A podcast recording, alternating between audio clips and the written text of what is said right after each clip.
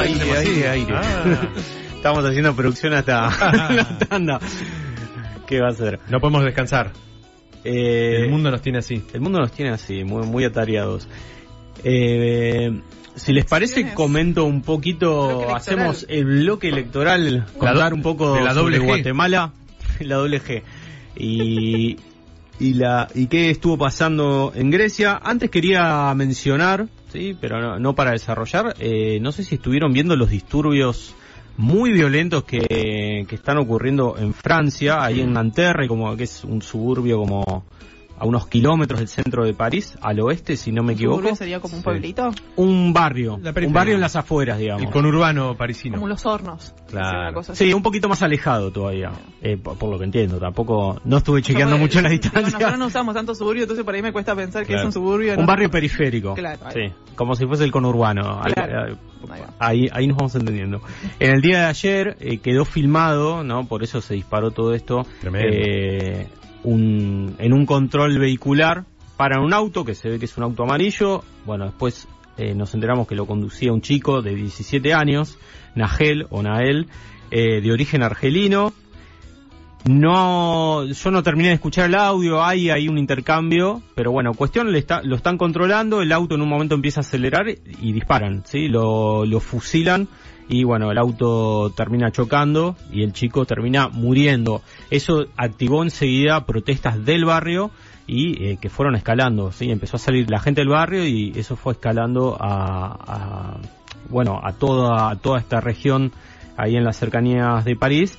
Y en la noche de ayer hubo quema de, de más de 40 de 40 autos, eh, bueno, enfrentamientos con la policía, ¿no? Cuando la policía fue a reprimir hubo enfrentamientos, hay 35 policías heridos, 31 detenidos quedaron anoche, ¿sí? Y hoy estaban desplegando 2.000 policías más, ¿no? Para, para contener, para que esto no se expanda. Porque qué es lo que dicen esta, eh, la gente, además de pedir justicia, ¿no? Fueron hasta la comisaría a exigir justicia, que, bueno, está muy vinculado justamente al origen de este chico, Claro. que bueno, viene de los suburbios, viene de un barrio periférico donde hay pobreza y eh, con un origen argelino, Claro. ¿no? Entonces dicen, bueno, acá hubo discriminación. Se estuvo pronunciando Mbappé, por ejemplo, al respecto, lamentando la muerte y también exigiendo justicia. Y hoy estuve escuchando a Macron. Toda la plana mayor del gobierno francés salió a hablar, a bajar, a calmar un poco los ánimos. No es la primera vez que pasa esto en Francia y en otras ocasiones ha escalado muchísimo. Salieron a decir, no, ya hay un policía detenido, estamos eh, haciendo todo lo posible para que haya justicia, pero bueno, está ahí latente. Las imágenes son fuertísimas, como en general pasa cuando hay protestas en Francia, ¿no? De hay mucho fuego siempre. Así que, bueno, que, eh, tan zarpado es que en un control, eh, control digo, policial de, de- de autos, te fusilen. eh, claro, Sí. de repente empiezan a disparar. ¿Qué onda? Sí, es Como algo, muy- nosotros acá no estamos exentos, ¿no? Claro, La- claro, o sea, me imagino que es algo que lamentablemente. Eh, pero bueno, y en Francia es la segunda vez que pasa eh, en el año. ¿sí? Ya en un se- control así. El anterior no sé si fue en un control vehicular, pero sí un fusilamiento en alguna cuestión eh, Impunidad sí, claramente de policial. impunidad policial. Así que, bueno, hay que ver. Ya que nombré a Francia, si me permiten, hago una recomendación. Hoy, mientras trabajaba, mientras corregía, eh, tenía de fondo eh, a, un, a este chico, Pablo Borda, el historiador, Sí. Sí. que tiene un canal de YouTube. Historia para millennials. Sí, yo nunca lo había visto. Justo enganché uno sobre eh, el papel de los oficiales franceses, sí, en bueno, en, en el entrenamiento a militares argentinos Mira.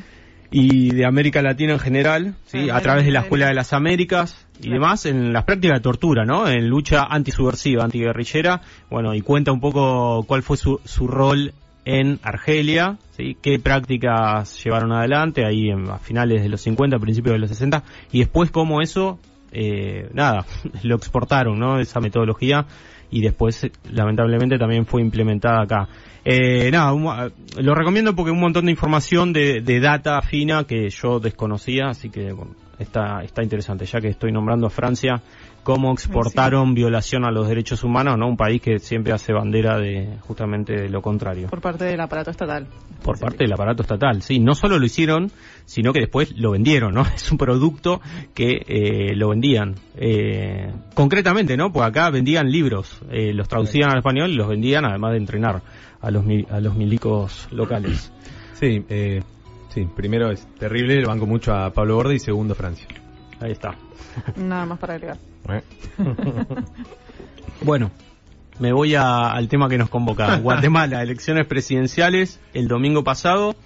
Eh, recordemos, eh, Guatemala está gobernada por Alejandro Giamatei, ¿sí? que está en el gobierno desde el 2020, asumió en enero del 2020. Nosotros cuando empezábamos con el programa, eh, allá por noviembre del 2020, una de las primeras entrevistas que hicimos fue justamente por eh, esas imágenes del Congreso ardiendo en llamas, ¿no? Una protesta cuando él presenta el presupuesto 2021, que era un presupuesto de ajuste, eh, la gente sale a la calle, que a nosotros nos impactó muchísimo porque eran imágenes fuertes, pero nada, después escarbando, eh, uno se da cuenta que era toda una historia que venía de años atrás, ¿sí? Está hace ya más de tres presidencias que Guatemala está gobernado por eh, representantes de la derecha, ¿sí? Otto Pérez, que renunció, eh, no, finalizó su mandato, después vino Jimmy Morales y finalmente Yamatei, que va a estar en el cargo hasta el año que viene. Todos con una agenda neoliberal, ¿sí? De ajuste, eh, que, eh, bueno,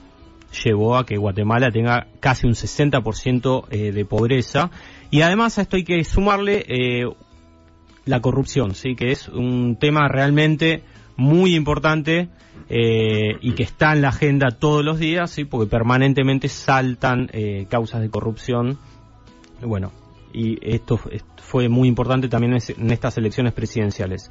Decía, las elecciones son para reemplazar a Alejandro Giamatei, eh, pero no hubo, para ganar en las elecciones necesitas el 50% más un voto, eh, ningún candidato llegó a eso, así que va a haber una segunda vuelta entre los dos candidata- candidatos más votados, que son. Sandra Torres, ¿sí? de- del partido UNE, Sandra Torres, eh, que en su momento eh, fue esposa de eh, un antiguo presidente, o sea, primera dama, y después tuvo dos, eh, en dos ocasiones se quiso presentar eh, para la presidencia, en una, bueno, le bajaron la lista, en otra compitió y perdió, esta sería la tercera vez, y eh, Bernardo Arevalo, que fue la gran sorpresa de esta elección, porque como les comentaba, creo que fuera al aire o en la introducción, yo no me acuerdo, No, no, lo, dij- lo dijimos. lo dijimos al aire, bueno, eh, todos los sondeos lo marcaban como Ah, no, que iba a no. quedar Ah, sí, octavo. octavo, ¿sí? No nos pasa por seguir hablando fuera del aire. Sí, Sí, eso estaba octavo en la intención de voto, eh, así que si bien eh, por el apellido se lo reconocía, se hablaba de él, nadie le daba mayor trascendencia y bueno, y significó realmente un tembladeral en todo el arco político eh, ¿Cuánto- tuvo cada guatemalteco. Sandra Torre, bueno, esto es todo un dato, ¿no? Primero, fue a votar un 60%, casi un 60% del, del padrón, que es un número bajo para la media mira. de Guatemala. Está disminuyendo elección tras elección. Si bien no son obligatorias las elecciones, eh, Bueno, entonces están acostumbrados bien, a un digo, número claro. más alto. De ese 60% que fue a votar, quien sacó más votos fue el voto nulo, ¿sí? con un 17%. Entre el voto nulo y el voto blanco suman aproximadamente un 25%. Wow. Si vos le sumás el 40% que no fue a votar, ¿sí? Eh, es- estamos diciendo un 55% de la población no eligió ningún candidato, ¿no? Eh, para tener en cuenta. Por debajo del voto nulo sale Sandra Torres con un 15% y por debajo de Sandra Torres aparece Bernardo Arevalo, ¿sí? del partido Semilla, con un 11,8%, casi un eh, 12%. Entonces ahí hay todo un dato que habla de la situación que se está viviendo eh, en Guatemala. ¿sí? Eh, se está hablando de un voto antisistema, no hay ningún candidato eh, que esté representando los intereses del pueblo. Y vinculado a esto hay que decir, hay hubo un montón de irregularidades, ahora voy a estar mencionando algunas, ¿sí? Eh, previo a la elección, entre otras cosas, ocurrió que muchos de los candidatos fueron inhabilitados. Entre esos candidatos inhabilitados, por ejemplo, estaba Telma Cabrera, que representaba o que representa a partidos de izquierda que tenían chances reales ¿no? de eh, poder llegar a competir y eventualmente alzar, eh, lograr la presidencia. Ella fue inhabilitada y también hubo inhabilitación de otros tres eh, candidatos. ¿sí? Además, bueno, eh, la misión de observación electoral de, de la OEA habló de que hubo violencia, de que hubo eh, situaciones de intimación, que hubo traslado de votantes. Eh, bueno, habló ¿no? de esto de exclusión de votantes, se habló de compra de votos también, se está eh, investigando, no está, eh, o sea, no están las pruebas todavía, pero está la insinuación de que eh, hubo eso. Pero vuelvo a los números de la elección, ¿no? Todo un, un voto, digamos, antisistema de la gente que fue a votar. Voto directo, digamos. La Es voto directo. Directo Sí, quien claro, quería claro. que saliera Los candidatos. Exacto. Eh, pero entre la, la gente que no fue a votar y el voto blanco y el voto nulo, ¿sí? representa un voto en disconformidad con estos candidatos ¿sí? y con los partidos eh, tradicionales. Porque, bueno, como decía, hay un 59% de pobreza. ¿sí? Eh, hay, es un país que tiene índices de violencia muy altos desde hace mucho tiempo, que tiene índices de corrupción altísimos. ¿sí? Ahora en la elección también se hablaba eh, de corrupción hasta en el Tribunal Supremo Electoral, eh, que en estos años también eh, se hablaba de intimación hacia y persecución a fiscales y jueces, algunos de ellos se tuvieron que ir del país, también de persecución a la prensa, ¿sí?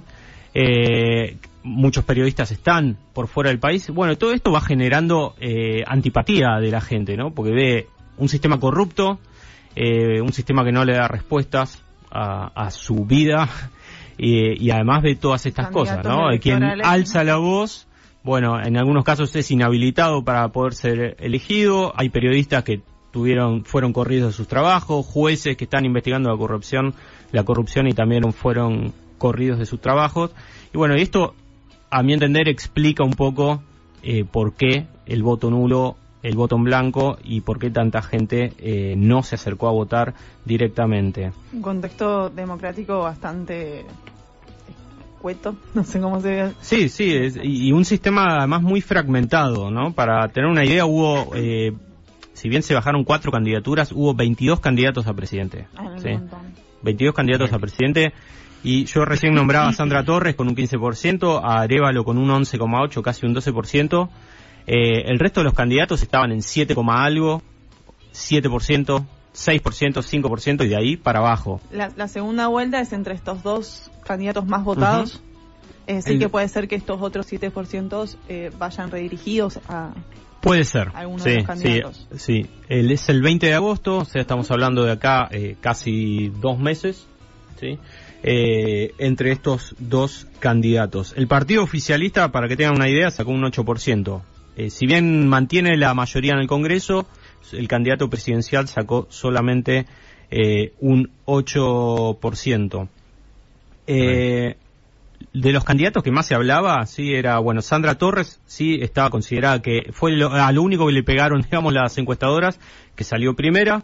Eh, Edmond Mulet, que es un diplomático de carrera, eh, él salió quinto. Y Suri Río Sosa, que es la hija del dictador Montt, que se suponía que podía llegar también a, al balotage, bueno, también quedó eh, sexta, si no recuerdo mal. Eh, entonces, la gran sorpresa, como decía, fue Bernardo Arevalo, ¿sí? que viene de un partido que es el partido es el partido Semilla. El partido Semilla nace en el año 2017, ¿sí? en el marco de protestas, ya las protestas vienen desde ese año. Eh, que, bueno, en su momento aparece como un partido de renovación, ¿sí? Y levantando las banderas de lo que había sido la revolución guatemalteca en 1944. Ahora voy a contar un poquito de qué trató esa revolución. Eh, aparece Arevalo, hijo, ¿sí? De ese presi del presidente Juan José Arevalo, que gobernó el país del 45 al, al 51, con decía, aparece en el 2017, empieza a competir a partir de ahí eh, con una agenda enfocada en la corrupción, sí, pelear contra la corrupción, en la salud, la educación, el desarrollo, sí, ahí retomando las banderas de la revolución guatemalteca y el empleo, sí, estos son algunos de los ítems con que los con los que se presenta Arevalo. Ahí me tomé un mate y sigo. Sí. Eh, ahora planteada la, el balotaje ¿sí? para el 20 de agosto ya empezaron los chispazos entre Sandra Torres y, Bernardo Arevalo. Los dos candidatos a priori los presentan como candidatos de centro izquierda, ¿sí? pero ya empezamos a ver los matices y vamos a ver que no están así. No están- no No están están ni así. centro Sandra. Torres hoy salió con todo a atacar a Bernardo Arevalo. ¿Sí? Primero lo llamó ciudadano uruguayo, una gran bajeza. Sí. ¿sí? Arevalo nació en Uruguay, ¿sí? pero porque su padre estaba exiliado. ¿sí? Cuando vol- voltean al gobierno de Arbenz allá en el 54, eh, su padre se tiene, se tiene que exiliar y él nace en Uruguay, ¿sí? Entonces lo ninguneó diciendo, este ciudadano uruguayo quiere instalar la agenda del aborto y el matrimonio igualitario, así habló, y la, ideolo- y la ideología LGTB, ¿sí? Eh, es- así que bueno, vemos No que sabemos qué intereses representa. tan de centro izquierda no es. eh, Arevalo igual rápidamente se desmarcó, ¿sí? No, no tomó esa agenda, no se pronunció al respecto y rápidamente, por lo menos en las declaraciones que dio en el día de hoy, dijo, no, nosotros vamos a retomar la, la agenda de la- del desarrollo, eh, retomar las banderas que hubo en la presidencia de mi padre, luchar contra la corrupción eh, y demás. Perdón, Mica, ¿qué, qué me decías? No, no sé. Ah. No, te estoy escuchando. El, el padre, sí, de Bernardo Arevalo, recordemos, es Juan José Arevalo, sí, que fue el primer presidente democrático que tuvo Guatemala, gobernó del año 45 al 51 y es el que inauguró ese periodo que se conoce como el periodo de la Revolución Guatemalteca. Eh, en principio porque fue el primer presidente democrático, ¿sí? luego de décadas y décadas eh, dictatoriales. Y a partir de él, eh, con su presidencia y después lo va a suceder en el cargo Jacobo Arbenz, ¿sí? es un nombre que por ahí les suene más. Jacobo Arbenz va a estar del 51 al 54, ¿sí? es quien gobierna Guatemala cuando, por ejemplo, Che Guevara llega a esa zona ¿sí? y habla ¿no? de cómo se respiraba democracia en ese país. Y bueno, y termina de, por lo menos lo que se trasluce a partir de sus cartas y sus escritos, eh, de organizar su pensamiento revolucionario, ¿no? Después lo que va a venir es eh, el camino hacia Cuba. Eh, como decía, Juan José Arevalo entonces gobierna desde el 45, después de la revolución guatemalteca, ¿sí? va a estar hasta el 51, y que es, se abre un periodo donde, por ejemplo, las mujeres van a poder votar, ¿sí? van a poder votar los analfabetos, ¿sí? cuando, cuando llegue la, la segunda elección de ese periodo, se aparece la autonomía universitaria, se le da un gran impulso a todo lo que es la, la obra pública, ¿sí? se construyen puertos en el Mar Caribe, se construyen puertos en el océano, o sea, de cara al Océano Pacífico, se construyen rutas, ¿sí? que conectan la capital, ¿sí? la ciudad de Guatemala, con el Atlántico y con el Pacífico, que esto es muy importante porque hasta ese momento casi todo el país estaba conectado eh, por el ferrocarril, que lo manejaba eh, la United Fruit Company, eh, y después en la segunda etapa, con Arbenz, ¿sí? bastante importante. Sí, muy importante. En la segunda etapa, quien va a gobernar va a ser Arbenz, ¿sí? que justamente él, de la mano de él se impulsa una reforma agraria donde se le expropian territorios a esta empresa y bueno, lo va a pagar caro, ¿no? Ahí va a venir un golpe impulsado por Estados Unidos, por la CIA, que lo va a voltear y en el 54, eh, bueno, Arbenz es obligado a dejar el cargo, se- él se exilia en México y Juan José Arevalo, el padre del actual candidato, se tiene que ir del país también, uno de los países donde va a estar, él también va a andar por México y Francia en un momento, pero va a estar en Uruguay, ¿sí? Eh, ahí van a ser Bernardo Arevalo, que recién Bernardo Arevalo va a vo- poder volver a Guatemala eh, a los 15 años, eh, bueno, cuando cumple 15 años. ¿Cuál es la ligación con nuestra ciudad? ¿Sí? El padre eh, estudió pedagogía eh, y se doctoró en filosofía y ciencias de la educación en nuestra querida Universidad de La Plata Vamos. en 1934. Aguante la Estuvo seis años viviendo acá en la ciudad. Eh, hay algunas crónicas de él eh, paseando por Plaza Moreno, eh, hacía paseos por el bosque, bueno. Así que creo, ¿Tomaba mate? Y sí. sí. Y el hijo seguro que sí, nació en Uruguay. Sí, sí, claro. Así que bueno, solo por Ah. eso vamos con Arevalo. No, quería decir una cosa... Bueno, sí terminaste igual, pero... Eh, puede ser. No, eh, dos cosas quería decir. La primera, ya que hablas de Uruguay, justo estaba viendo en la tele que ah, hubo una conferencia de prensa de los cuatro presidentes uruguayos O sea, Oh. el actual y los tres anteriores, eh, a 50 años del golpe de Estado. Así que nada, está bueno ahí como... como Ah, gesto. pensé que ibas a mencionar el, el episodio de Sangui- Sanguinetti. Sanguinetti Nah, cayéndose. bueno, pobrecito, un señor mayor. No, a mí me causó porque decían que el ruido que hizo es el mismo de El cuando se abre la sesión en Netflix. de sí, lo vi, vi el tweet ese también. Eh, Los memeros no descansan, chicos. Igual vi muchas críticas de, sigo algunos así, gente de la academia, digamos, uruguaya, que criticaba el comunicado oficial de, del gobierno a los 50 años, Claro. porque dice no más mesianismo, no más terrorismo, no habla de terrorismo de Estado, bueno, algunas cuestiones ahí conceptuales. Eh, eso por un lado, nada, justo estaba viendo eso en la tele y me pareció que está bueno para, para destacarlo. Y con lo de Arbenz, eh, me acuerdo que hace un par de años vi, no sé vieron estos, ca- estos programas de History Channel que son los 100 alimentos que cambiaron el mundo, todo ese, ese ranking que hacen Sí.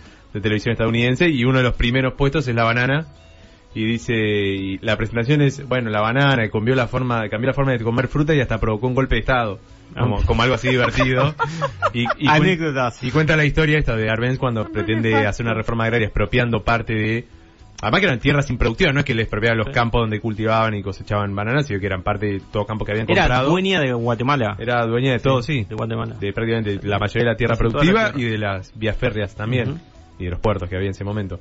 Eh, nada, de eso, me, me acordé de eso porque siempre siempre, siempre Sí. ahí a- hablan de Guatemala, siempre me recuerdo eso de la, la banana que provocó un golpe de No, estado. no, no. De hecho, bueno, el término de República Bananera viene en parte Viene de, toda esta época. Sí. Eh, por último, para agregar, eh, Guatemala, al igual que nosotros, está cumpliendo 40 años de democracia este año. ¿sí? Volvió ahí en el 83 de manera ininterrumpida. Eh, está, bueno, con gobiernos democráticos. Saludos.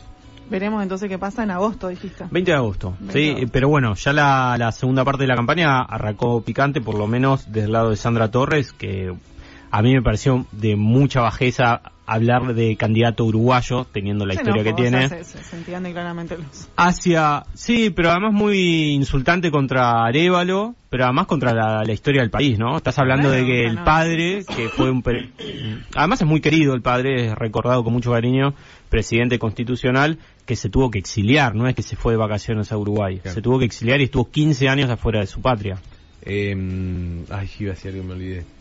¿El 20 de agosto es la segunda vuelta? sí Muy mal, falta mucho. ¿por qué? Me gusta que sea más cerca la segunda vuelta. puede De pasar de todo Hay que cerca per- tuvimos las de puede Grecia, pasar eso de sí. todo Hablando de Grecia, podemos pasar de Guatemala a Guatepeor, así que vamos a, Se a la otra elección. Esa, esa sí fue una segunda vuelta bastante rápida porque fue de un mes nomás. Me el parece 21 perfecto, me de encanta. mayo tuvimos la primera vuelta electoral, eh, elecciones legislativas donde se eligieron 300 escaños del Consejo de los Helenos, del Parlamento de Grecia, para renovar Parlamento para de acá a los próximos cuatro años. Eh, bueno, se dio la segunda vuelta que no fue muy distinto a los resultados que se obtuvieron en la primera vuelta, sí hubo cosas llamativas, pero en, tanto que, en tanto la reelección de Kiriakos Mitsotakis, el actual eh, primer ministro, eh, que lidera el partido Nueva Democracia, un partido de centro derecha, obtuvo el 40,5%, es decir, un poquitito más incluso de lo que obtuvo en primera vuelta. Eh, y en segundo lugar estaba, bueno, Siriza de Cipras, partido de izquierda, eh, que bajó muchísimo. eh, en la primera vuelta obtuvo un 20% y esta vez un 17,8%. O sea, Epa. fue bastante importante. eh, y siendo, digamos, el segundo lugar, hay una gran diferencia entre el 40% de Nueva Democracia de Mitsotakis y el 17% de Siriza y Cipras.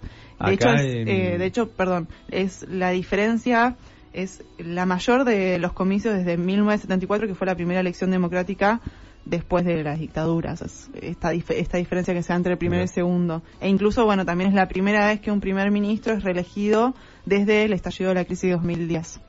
Esta segunda vuelta, más allá bueno, obviamente este resultado muy amplio, pero era el que salía primero por la reforma electoral, ¿no? Tenía Eso más iba- cantidad de, de Eso iba a explicar ahora, justo mm, Bárbaro. quería repasar primero también cuáles fueron los Dale. Los otros los otros lugares, digamos, de los otros partidos que obtuvieron el mínimo de 3% para poder obtener escaños eh, para entrar al, al Parlamento. Nueva Derecha se queda con eh, el, el- Nueva Derecha no. más o menos.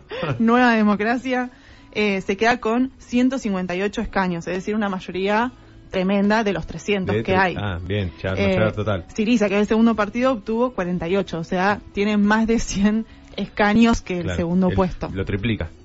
Eh, y bueno, esto hace que gobierne en solitario, es decir, tiene mayoría absoluta en el Parlamento, gobierna en solitario. Eh, el tercer partido que ingresó al Parlamento es la- el socialdemócrata de PASOK, con Ujú. un 11%, le quedan 32 escaños. El partido, en cuarto lugar, el Partido Comunista del KKE obtuvo un 7%, le da 20 escaños. Y aparece de repente, eh, que no lo, por lo menos no recuerdo que lo hayamos nombrado en, en las primeras vueltas, eh, un partido que se llama Espartanos, obtuvo el 4%, es un partido de extrema derecha, es Ah, un partido decir, tiene nombre partido de eh, extrema derecha. de ultra, de yo no sé guerreros, qué, palabra, sí, pero de guerreros de quién? Es Claro. apoyado y liderado por un ex responsable de la formación neonazi de Amanecer Dorado, quizás en Mm, otro ah, programa podemos tranqui. ahondar en eso. Se llama Casiriaris, eh, está en prisión de hecho, eh, el ex quien lidera a, a este grupo. Bueno, obtuvo un 4% y, y por ende 12 escaños en el Parlamento. Seguidito también está Niki, que tampoco creo que lo nombramos. eh, No. no, perdón, después viene Solución Gre- Griega, que sí estuvo en primera vuelta, obtuvo 4%, dos escaños también. Y por último, Niki, que entró ahí rascando con 3%. Es el Movimiento Patriótico Democrático Victoria, también de derechas, se lo denomina más fundamentalismo cristiano, se lo ha asociado más hacia ese lugar. También de superderecha, antimigración, conservadurismo, patriotismo, muy por ese, por ese lado. Eh, hubo una participación también menos, incluso mucho menos, casi, casi 9-10% menos de la primera vuelta electoral. Eh, votó el 52%, 52,84% de la población y en la primera vuelta había sido el 61%. Sorprendente en, en caso europeo, por ejemplo, en donde viene bastante floja la participación electoral. Eh, y bueno, a lo que anticipaba mm, Marco es que aclarar que en la primera vuelta se da y se desarrolla en un régimen electoral, en un sistema electoral que beneficiaba al gobierno de coalición, un, un, un régimen electoral que había cambiado Cipras cuando fue gobierno en 2019, si no me equivoco, no. Bueno, aprox. Eh, Por ahí. Que cuando se bueno cuando se da esta primera vuelta con esta reforma electoral que beneficia a los gobiernos de coalición que fue la del, la del mes pasado la del 21 de mayo gana Mitsotakis y por supuesto que no realiza ningún tipo de coalición Mitsotakis ¿por qué? porque él ya sabía que le convenía esperar a la segunda vuelta ¿por qué? porque en segunda vuelta se introducía un nuevo régimen electoral que lo había cambiado él mismo en este gobierno que, que- que está terminando eh, y que se aplicaba en esta segunda vuelta en el que el sistema electoral que él introduce Claro. beneficia nuevamente a eh, gobiernos en solitario, es decir, quien obtiene la mayoría de, de votos se les van otorgando, como se les van regalando, será primas de escaño, y bueno, se llega a gobernar en solitario, obtenés la mayoría del Parlamento, el Parlamento te elige después como primer ministro. Estratégico. No Nueva democracia, alias nueva derecha, según Mica. Así que bueno, a pesar de mm, a pesar también de todas las contras que venía trayendo a Mitsotakis por su gestión, digamos, por la gestión de gobierno que venía realizando, que realiza hasta ahora, eh, bueno, fue reelecto con un amplio porcentaje. Estamos viendo que la diferencia es eh, tremendamente importante entre Mitsotakis, Nueva Democracia, y Siriza de la izquierda, Cipras. Cómo está decayendo también la, la izquierda y cómo ha avanzado la derecha en términos electorales en toda Europa. Eh, me animo a decir en todo el mundo, pero por lo menos ahora estamos analizando el caso griego en contexto europeo y es, es llamativo. Sí, ahí hay que ver, eh, no sé por qué bien, pero cuando estoy en Twitter cantando me sale ahí en sugerencias, eh, la verdad que no sé por qué realmente, encuestas de las elecciones en España. Como eh, los últimos datos de las encuestas de no sé qué consultora, y siempre veo, y ahí se marca porque me llamó la atención, pensé que iba a estar bastante flojo el, el PSOE y, y Sumar, que es todo lo que Mm. antes era Podemos, y está bastante ahí, o sea, Está primero en todas las encuestas el Partido Popular, bastante, seguido bastante de cerca por el PSOE y en tercer lugar está bastante disputado entre Vox y Sumar, cosa que yo pensaba, por lo que uno preveía antes, que, que Vox iba a tener un, un salto a un Mm. pasito adelante, pero no. por lo- Igualmente se está hablando por de lo menos de las entre, el, entre el. PP y, el, y Vox, ¿no? Y eso No, haría claro. que, claro, una coalición eh, bastante... Claro, el tema es ver ahí, claro, cuál de los dos puede salir primero para poder negociar, Coalición. porque a fin de cuentas sí, si gana el PP va sin para formar el gobierno va a tener que hacer una coalición con Vox y si Mm. gana el PSOE va a tener que hacer una coalición con como está ahora con ex Podemos. Ya que mencionaste a Twitter, Eso, no, no, eso que te pasa, nos pasa a todos, porque desde que lo agarró es lo más, no funciona. Yo lo único que veo son páginas que no sigo, perfiles que no sigo. Pero Tuve años pará. dedicándome a elegir a quién seguir y ahora me aparecen cosas que no. Podés correr, hay, uno que dice para ti y otro que dice seguidos. Podés eh, poner los Bueno, seguidos y listo. Todos los días se aprende algo. Exactamente. Eh, si quieren les tiro una noticia de último momento antes Quiero. de ir a la pausa. Perú finalmente va a recibir la presidencia pro tempore de la Alianza del Pacífico el primero de agosto. ¿Se acuerdan ¿Qué que estaba con ahí discutiendo con Actuó. Mé- México? No se la quería dar porque no reconoce a la presidenta de facto Dina Boluarte. Eh, hubo un arreglo en tierra chilena, ahí hubo representantes de, de todos los países que integran esta alianza. Eh, ahora tiene la presidencia pro tempore Chile y el primero de agosto finalmente va a asumir eh, Perú. Mira vos. Che, si les parece hacemos una tandita cortita, Dale. así Venga. seguimos en breve.